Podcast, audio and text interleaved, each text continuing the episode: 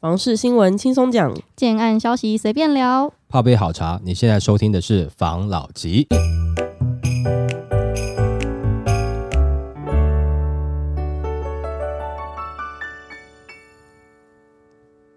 关心你的房事幸福，我是房老吉。我是大院子。我是茶汤会，关于这个明年的情况啊，对，前面几集有聊到吗？对就是关于哪位候选人当选会对房市有什么影响的嗯这个新闻嘛。嗯那我有看到另外一则，他是说明年都是利多、哦，嗯都是利多的情况下，房价怎么会跌呢？嗯，这则新闻呢，来跟大家分享一下。好，降息、新青安房贷大选都即将落幕了，都是利多。台湾的房价怎么会跌？美国联总会维持着利率不断，并暗示明年降息三次。全球的股市也应声大涨，台股大大涨百点来庆祝，房价也蠢蠢欲动。那专家预测，在升息循环告终、新清安房贷政策，而且三组总统候选人都为加码打炒房的等等的利多助威下，明年的房价恐怕呈现仰角反攻的涨势。那联总会释出降息讯号之后，台湾是否会跟进？央行总裁杨金龙就于十二月十四号表示，台湾要考虑自己的通膨，同时观察美国货币政策调整的速度。如果明年国内的物价涨幅可以一如预测维持在两趴以下，则台湾这一波升息就会进入尾声。那根据主计总处统计，十一月台湾消费者物价指数为二点九，离两趴央行的目的还有一定的距离。那杨金龙也强调，从通膨的情况来看，到明年上半年为止，货币政策的基调还是会维持紧缩，下半年基调是否改变，还要再观察国内通膨的情形以及美国的货币政策状况。那新青安房贷成为房市的春药，台湾房市因为景气趋冷，加上全球利率走高，成交已经冷冻了两年。不过如今联准会歌声响起，房市投资人开始转趋乐观。专家表示，在升息循环告终之后，预计明年将摆脱大选沉闷的氛围与政策紧缩的压力，走回多头的格局，使得房市价量续升。值得注意的是，我们这个新青安房贷政策出炉之后啊，让房市看到暖春的迹象。根据机管处统计，九月的公股银行增加房贷余额近三百七十六亿元，相较于新青安房贷上路前的七月仅一百六十亿元，还要高出一点三五倍。那专家认为，新青安政策堪称房市的超强力春药。到底为什么会用春药形容了？那目前燃烧的是首购族、成屋、中低总价的三大元素，而预售也开始用低首付或零工程期款的方式来抢攻市场。那他也预测，明年住宅市场的价格和成交量将会在全球降息预期、投资市场热络的带动之下，出现了一波新的资产投资需求。那从产品面来看呢，中古屋市场受益于市场政策最大，而新成屋市场也将面临供不应求的现象。至于预售屋市场，将会呈现蛋白区热、蛋黄区冷的态势。那根据平台统计，今年十大预售屋重灾区多半是蛋黄区，当中又以蛋黄区的金华、台北市大安区最惨。那专家也表示，分区来看，北市的蛋黄区如中正、松山等，今年的买气偏淡。那近期呢，又因为总统大选逼近，高资产族陷入了观望。市况冷到像是被送到冷冻库里面，跟最近的天气一样冷。那北市蛋白区呢，如同北投、文山等等，仰赖指标建案维持区域的市场温度。至于新北桃园市低至被低总价的产品，依旧受到市场的欢迎，并且有建案因为主力产品卖得太快而有涨价的情形。反正呢，看它这个情况啊，如果我们明年这个台湾的国内物价有控制住，就不会再升息了。嗯然后再加上我们摆脱了这个大选前比较闷一点的这个氛围，嗯然后他说很多高资产族在观望嘛，嗯那大选后高资产族会怎么动作呢？嗯还不一定，但是他们是预测蛋黄区还是会偏冷，蛋白区偏热的情况。那再加上呢，新青啊，其实都是加成的啊，对，所以看起来呢，明年就是预测起来整个房市的状况不会到轰的很热络，嗯但是如果是以区域来分析的话，对，会是比较偏蛋白的区域，嗯它会比较多人去做进场。蛋黄区呢，可能还是维持一个冷冷的基调。嗯，因为蛋黄区毕竟基期高嘛，那现在其实还是偏向于这个低单低总的市场嘛，嗯对不对？只是说现在的低单低总已经不是低了啦，对不对哈？比较高了。但是这边我们就先讲一下，其实我们常常有时候讲一些东西有没有，就提前讲都会被打脸嘛。那之前讲说房价没有永远涨，也会有跌的时候，有下修的时候，那个时候就被有人骂说我们只会唱空嘛。那但是其实在去年下半年开始升息的时候，房市真的是有些案子开始在叠了，但但是是少部分，嗯对不对哈？那其他尽量是 hold 住不动，不管怎么样是盘整的一个状态啦。上次讲说升息会让房价涨，这个现在看起来不是吧？那个时候有我也被人家打脸说啊，本来就是升息会让房价涨啊，你就打脸我。好，那那时候再来，我们有讲说，今年年初实施平均地权条例的时候，在六月之前一定会有一些人进场，对不对哦？那那时候也有人说怎么可能啊？那但是现在六月会有很多人进场，这个已经既定事实了，对不对？嗯再来又有讲到说这个呃新青安会让这个市场热络起来哦，是一个嗯解药。那时候又讲说怎么可能会？反正我每次讲什么都会有人打脸，那我们已经已经习惯了啦。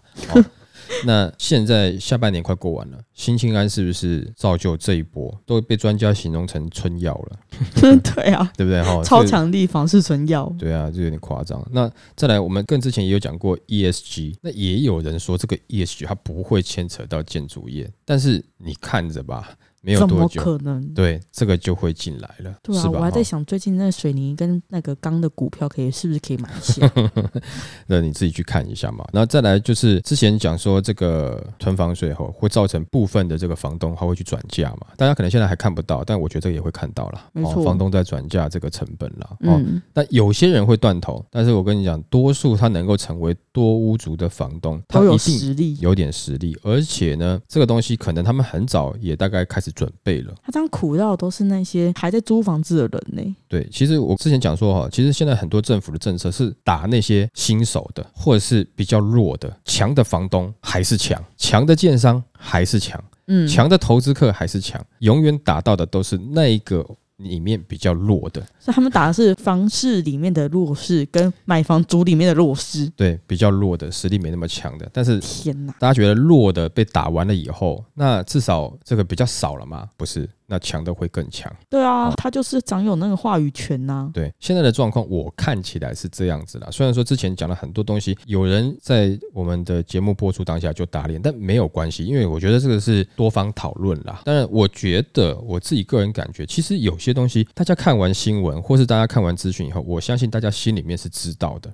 嗯，只是愿不愿意接受这件事情，不愿意接受跟知道是两回事。我知道，但我不愿意接受。那我不愿意接受的时候，我可能会有一些东西拿出来讲，或者是说，你说现在有些人被其他的专家就是可能带风向误导啦，或干嘛的，我觉得这个应该不至于啦，可能嗯当下会一下啦，后面其实都会清醒啦，对不对？没错当然也有人说我们是属于带风向，所以我才跟你们讲说，尽量去多听啊，对啊，这么多频道，你多听，自己去感受一下嘛，嗯对不对啊？但事实上是证明这些东西到后面，这个以经验来看，它是会这么做的。对哦于人性的东西，对，因为这个东西就像你刚才讲的，这些东西发生了以后，它不是在只是规则的问题，是人会这么做。有时候建商他会这么做，有时候投资客他会这么做，这是人的问题，而不是在讲说因为你的这个政策怎么样怎么样了以后，所以这个状况会改变。但你没有考虑到人他是总是会找到生路的嘛。嗯，没错，啊，当然我也不是说要去跟大家是 diss 一下了哈，不是，就是说之前有时候讲的时候被吐槽嘛，有时候人不要太铁齿，哎对啊，那后面看有时候会看到，那有的东西也有可能我们会讲错嘛，啊，就跟我们想的不一样嘛，没错对。对？我跟你讲，我们之前不是就是讲话，有时候我们会稍微保守一点嘛，就对于对。市况不是很明显的时候，嗯。人家就说我们讲废话。对，现在是现在大家怎么样都有话讲、欸，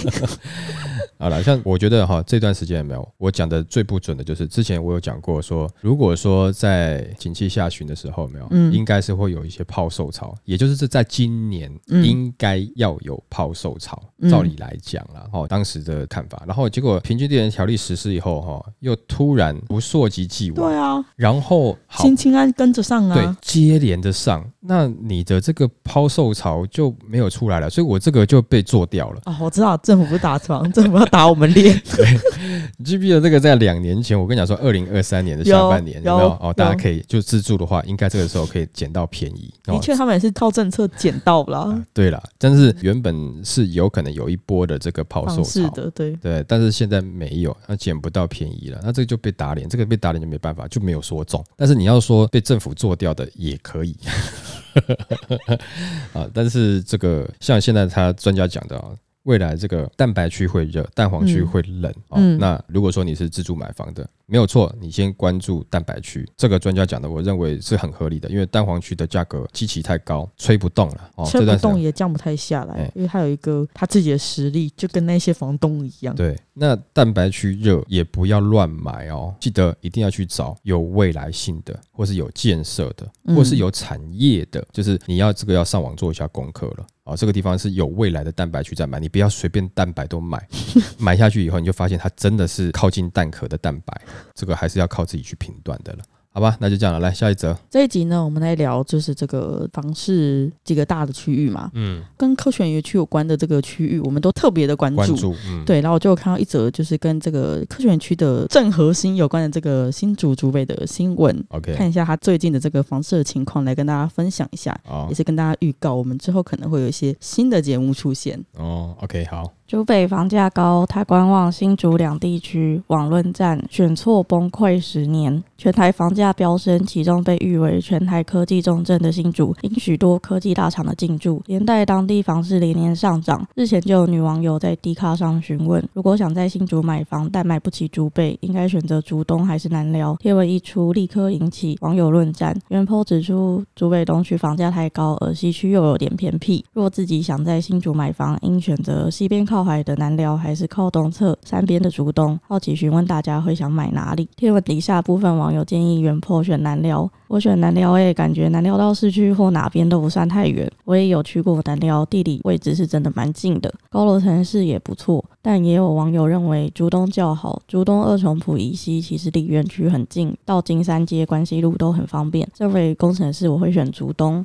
最近在看竹东的房，觉得离园区意外蛮近的，感觉还不错。竹东也有一些从化区，周末可以去绕绕，生活机能还不错。不过还有网友不满意这两区，乖乖买市区中古就好了，硬要选一个，等选错边崩溃几十年。看工作，但老实讲，我会买桃园。我在新竹工作，已经放弃在新竹买房子了。最近刚买在青浦，南寮四十五万，我不如买新北淡水，有捷运有商圈，还更便宜。海边附近的城市买到四字头真的盘。新竹的房市真的是，因为我们有在关注嘛，真的是蛮可怕的，尤其是南寮那个区域。对，我最近就有一个朋友啊，因为他是工程师，嗯。他就买在南寮嗯。附近啊，没有到正南寮，就南寮偏过来一点点。嗯，他买三房，那三房算三十七、三八、三九，就那个区间，对，他买一千六百万。嗯。我想说，哦，金 combo 呢？那里面有一个讲到，他说南寮四十五万，他不如买淡水，有捷运有商圈，但是那你要怎么去园区上班呢、对啊，根本是两件事啊。对啊，这是两件事啊，所以这个就不考虑了，对不对？嗯，因为他会考虑这个区域的，应该都是在，要么你就是新竹有地缘性哦，在地人，嗯要么你就是来园区工作嘛，嗯对不对？那除非是你可以全部都是远端作业的话，不然你嗯买在淡水，你每天怎样四点起床出门去上班的，我觉得四点上也来不及，因为淡水到北市不是会再塞一段吗？那个时候也没有捷运啊，四点没有捷运，对了，还要自己开车啊。这样子的话，嗯，好吗？好啦，这个就开玩笑啦。但是的确啦，现在在新竹有没有？如果说以核心区域真的价格比较上去的地方哈，那大家真的是会往外去买嘛，对不对？对啊，我想问你，如果是你，你会选竹北西区、南寮、竹东，你会选哪一个？就是如果说今天是要我只有这三个区域然后你是工程师，对，只有这三个区域可以选的话，然嗯后、我个人还是比较喜欢竹东一点点啦。哦哦，那为什么呢？因为可能那个区域它有它自己的小型的生活圈一段时间了啦。对啊，之前去开箱那边真的是还不错。，对，有一段时间，所以基础的生活机能你是可以满足的啦。嗯哦，那南寮那边不是没有，也有生活圈，它其实离新竹市区也不算太远，嗯，但的肾嗨红嘛，就最近刚好冷，就突然哎、好像南寮有点冷这种感觉。没错哦，。就跟淡水一样，对不对？嗯哈、就是哎、冷。嗯哦，竹北西区的话，我觉得，当然这自己个人感觉了。我觉得重点的竹北发展还是会是在竹北东区哦，因为它后面还是还有腹地啦，还是会嗯往后慢慢延伸过去了。那竹北西区它会发展，可是问题是感觉不到它有什么比较大的重大建设。对，因为其实西区跟东区中间隔了，就是已经发展很久的区域，它就算真的发展好了，你也没办法很有连贯性的把它发展过来。嗯，但这个只是个人的喜好，这没有办法去说哪个区域哦，你就不能去看，不不能去买嗯哦，因为你一定有自己个人喜欢的区域啦。那我刚刚会选择竹东，主要也是因为那次我们去场刊的时候，那边吃东西觉得好吃嘛，嗯哦，然后商店商家很多嘛，感觉还挺方便的啦。就是说，可能你不一定都要开车，就是可能在那边你会需要摩托车啦，你会需要嗯一台摩托车，但是你你摩托车大概什么地方都去得了。哦，对，哦，它也是另外一种感觉方中哎、方便的感觉了。当然，你说其他两个地方也都有了，但我只是主动，我觉得它发展的更成熟一点点，它有一个自成一个的氛围啦。哈。但也有人说那边有一些加酒嘛，对不对？但我觉得每个地方都有了哈，就自己长眼一点，小心一点。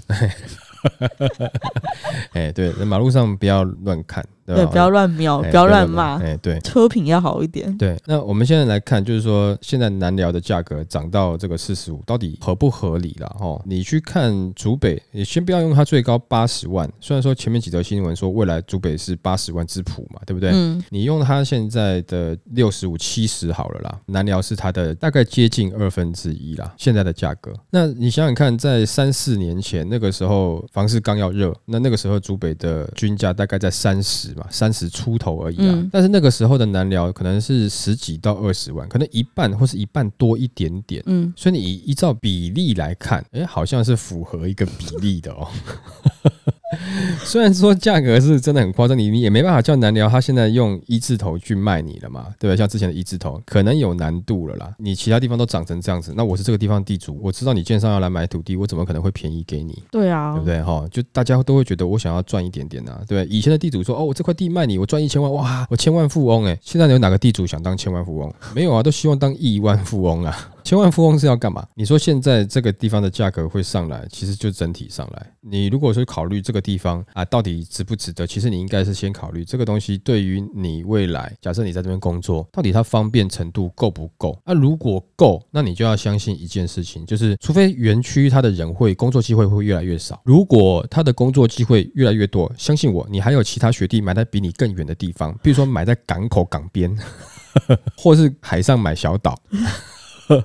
更远了，对不对？嗯如果以南寮来看的话，你更远了。那山里面你肯定会看到他，诶，他去山顶上了，就往外扩嘛，对不对？嗯当然这是个玩笑话了，的确的，有可能他会推到青浦啦。现在的确是有些人买到青浦去了。嗯，哦，对不对？那当然还有竹南呐、它就是会有一些其他区域被推出去嘛。也就是说，你这个区域的房子，也许在未来你要转售，可能还是卖得掉的啦。哦，如果说真的这边的工作机会以及工作的薪资给的是这样子的话，那但第一个房价不会下来，那工作机会给的多，它的确是会会慢慢扩散的。所以用现在的眼光去看，那当然它也许不值得，但是在未来上，它到底值不值得，就看自己的眼光咯，对不对没错？好、那你也要知道，这个区域它的房价上涨，主要都是因为科学园区、科技业，嗯，对不对？热区的扩散跟这个它的房价上涨，都是因为这个的原因。那你看不看好这个产业未来在这个区域它还会持续的发光发热？如果你看好的话，那其实你选在那边也不一定会太差。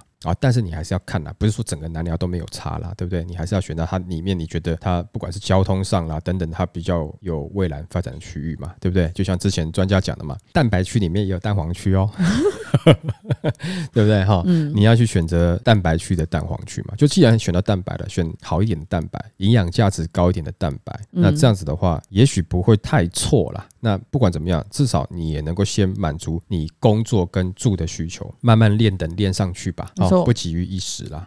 那下一则吧。这一集呢，我们来讲就是囤房税二点零，嗯就是最近很红啦，对该说这几天的重点新闻。嗯，那我就看到一个就是很喜欢博眼球的房地产的一个投资专家，对，也 有发表他的想法。他就是哎、他人家怎么骂他，他都不会怕，他超厉害他厉害。但是你说他讲有些东西有没有道理？有些东西真的是有道理，但也有的人看不起他，也有的人讨厌他。但是这个讲话真的是有时候让人家觉得，跟个人形象有关系，他就很浮夸啊，人啊，不知道在浮夸什么。对啦，让他们分享一下吧。囤房税二点零吓退投资客，帅过头预言大局转攻这产品，克四十八 percent 也不怕。立法院于十九日三读通过房屋税条例修正草案，也就是简称的囤房税二点零，针对非自住住家房屋改采全国归户，税率调升至二到四点八 percent，将于明年七月一日上路。对此，知名炒房客帅过头认为，由于老公寓的产值极低，课税影响不大，未来投资客将大量转进这类产品，对房市生态将明显改改变。那摔过头表示，台北市的老公寓屋龄动辄四十年，折旧换算才值非常低，课税金额相比预售屋简直天壤之别，因此让投资客发现有利可图，最终大举专望中古屋老公寓。他表示，二零一六年房地合一税上路，投资客大量投入预售屋市场，造成房价上扬，演变成现在的房市问题。如今随着囤房税二点零上路，最高课税四点八 percent，依照目前预售单品造价三十万计算，假设四十平的营造成本要一千两百万元，采行税制等同一年要交五十七点六万元，换算每个月要缴税五万元。不仅建商撑不下去，就连投资客也不玩了。最终结果就是害垮一票建商以及投资客转移阵地。那他也强调，由于老公寓的残值极低，课税金额少到几乎无感，对投资客根本不痛不痒，让囤房税二点零的初衷大打折扣。就连自己也在投资老宅重建，老房子几乎没残值，反正我们改做这一块，别说克四点八 percent，就算克四十八 percent 也没在怕。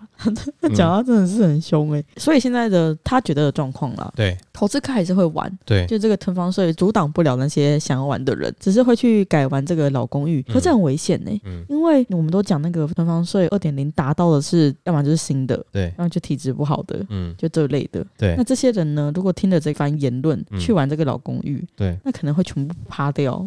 的确，他讲的这个东西有没有道理？有道理，因为现在哈，这个房子它的课税有没有？它是用评定现值去算你。限制，对，嗯然后那这个不是你的实价、啊，不是你实际买卖的价格啊，嗯所以他买那种三十年以上的老公寓有没有？但你这个以北市除外了，北市有些三十年以上的这个限值还蛮高的啦。找一些其他外围区域，那个限值已经没有多少价值啊，没有错啊。像他讲的啊，四十八趴，可能他都不怕，因为金额很低呀、所以那会不会有一些老手，他可能比较敢讲嘛？会不会有老手去玩？其实，在前面几则新闻的时候，我本来就想讲这件事情，嗯，会会有人去玩一些老房子，哦，对，会持有。那只要这个老房子哦，它能够出租就没问题啊。那我家巷子里真就有老房子，你觉得我要买吗？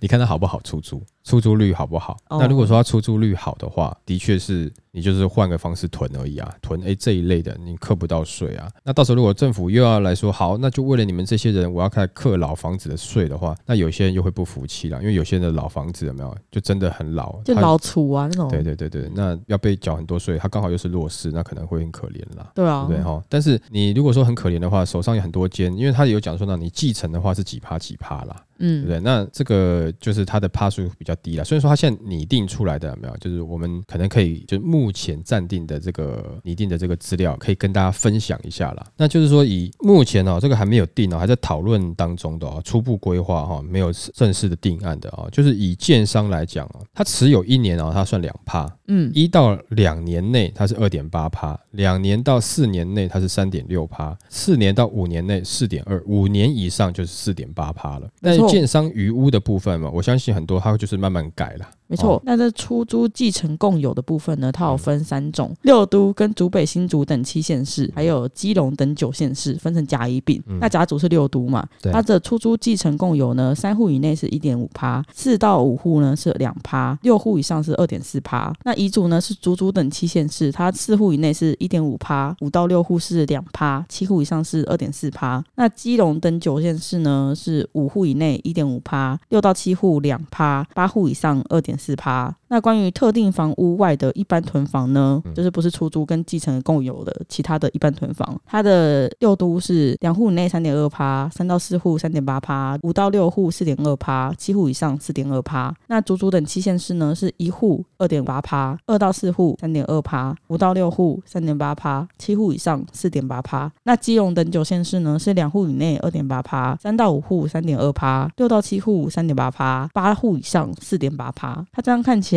这个足足等期限是好像蛮衰的。那这个就呼应到上次有讲到一个议题哦，你刚好讲到足足嘛，嗯上次是不是记得有讲到竹南哦？竹南应该看起来是属于丙组呢，哦，所以它是八户以上才四点八趴呢。嗯那再来看一下哈，它现在的状况哈，其实他刚讲说继承或是出租了嘛，它的其实的税率比较低，哦也就是鼓励你当这个公益出租人啦，对不对？那如果说你现在是全国哈，只有单一自住的话，没有，你是从一点二调降到一趴。好，那如果说你是有出租申报所得，而且达这个租金标准哦，或者说继承取得共有房屋的部分，本来是一点五到三点六，现在降到一点五到二点四，嗯哦，那主要它就是要鼓励你出租嘛，哦，对不对？那再来就是说你被动取得，就是说你是不小心继承的，家里面有长辈登出了，你继承的，那你不会变成是受连累的这个客囤房税的对象了，对不对？哦，那再来是你全国哈、自住三户以内的啊，就是全国归户计算的话，没有？就是你原本是一点二趴，现在也受一点二趴，你不受影响。嗯那你公益出租人的话，没有一样就是一点二趴，不受影响。但你建商的余屋有没有？本来是一点五到三点六啦，现在两年内它就从两趴啦到三点六趴啦，超过两年呢两趴到四点八趴，就是它帮你加税的状况啦。嗯哦，它就是要逼建商尽快去清余屋，倾向于哈，就是在预售时间呢就赶快把它完销了，不要让它还保留几户在那边囤着啊，未来还要涨价卖这样子啦。那再来就针对多屋主跟这个出租没有申报的未达租金标准这些有没有？从原本的一点五趴到三点六趴，现在调成两趴到四点八趴，也就加税了。嗯好、那鼓励你出租或出售啦。当然，这个状况的确是有可能就造成房东转嫁给租客啦，这我们之前有聊过啦。没错，那他算的方式就是用你全国归户，你总共的这个啊，比如说你现在的房子，它评定现值是多少，用这个来去算啊，嗯然后得到你就是你实际课税的金额。我们就举个例子来说好了啦，哈，就是以旧的来算。那假设我呢，我现在在北市有两间房子，嗯然后呢，我现在在竹南有三间房子，那我在北市这两间有没有？就是被评定限值，就是每一户是二十万。嗯那我在竹南的这这三户呢，可能就是每一户大概十五万。OK，那我用旧字去计算的话，我就是在北市这个二十万啊，乘以两户，嗯。再乘以二点四趴，等于九千六百块。嗯。再加上呢，我在竹南的这十五万，好、嗯。乘以三户，嗯。然嗯后是乘两趴，是九千元。嗯。所以呢，我要缴的税呢是一万八千六百块。可是如果你换到新制哦，我就是我二十万乘以两户乘以四点八趴，等于一万九千二，再加上我十五万去乘以三户，再乘以四点八趴，等于两万一千六，所以我要缴四万零八百，一万八千六到四万零八百，哦那这样的差价呢就是两万两千两百块喽。嗯哦，你要多缴这些税喽。那这样子的话，你看像刚刚帅过头讲的，如果说很多人跑去玩这个三十年以上的老屋的话，可能啦，房子不值钱的那种老屋，哎、对，他的税没有在怕，但是他维护啦、出租啦，这个还是要靠眼光。你不要听他一讲，然后大家都冲去。买旧房子，对，你 真的那些是卖旧房子的人就赚到。对呀、哎、我跟你讲哦，有人跟你讲说做资源回收很赚，那你也不是冲去垃圾场垃圾乱捡啊，对不对？你也要分辨出来资源回收厂赚的是什么东西啊，你不是一路冲进去，那你最后就是一般捡垃圾的。哦，所以虽然说他是这样讲，没有错，以税制上面来看，他的确是有这样子的小小的漏洞，他可以去做，但是挑这些东西还是需要眼光。我觉得哈，这个可能大家还是理性的哈，不要、嗯呃一下听到呃有专家一讲就哎热昏了头冲去了，对不对？谁知道是不是他手上有一些垃圾想卖你呢？当然在开玩笑了，哈，开玩笑啦。那所以总之呢，就大家去冷静一下。反正我们如果说以自助客的听众多的话了，好，那你就不用去担心这个囤房税二点零的啦，对不对？嗯，那如果说你是投资客，你在听的话，那刚刚上述的一些东西，目前这个还没有正式定案哦，还在规划初期。那如果后续有新的的话，再跟大家分享了，那你们再多关注一下吧，好吧？OK，那我们今天就分享到这边喽。好，好，谢谢大家收听这一集的房老吉。拜。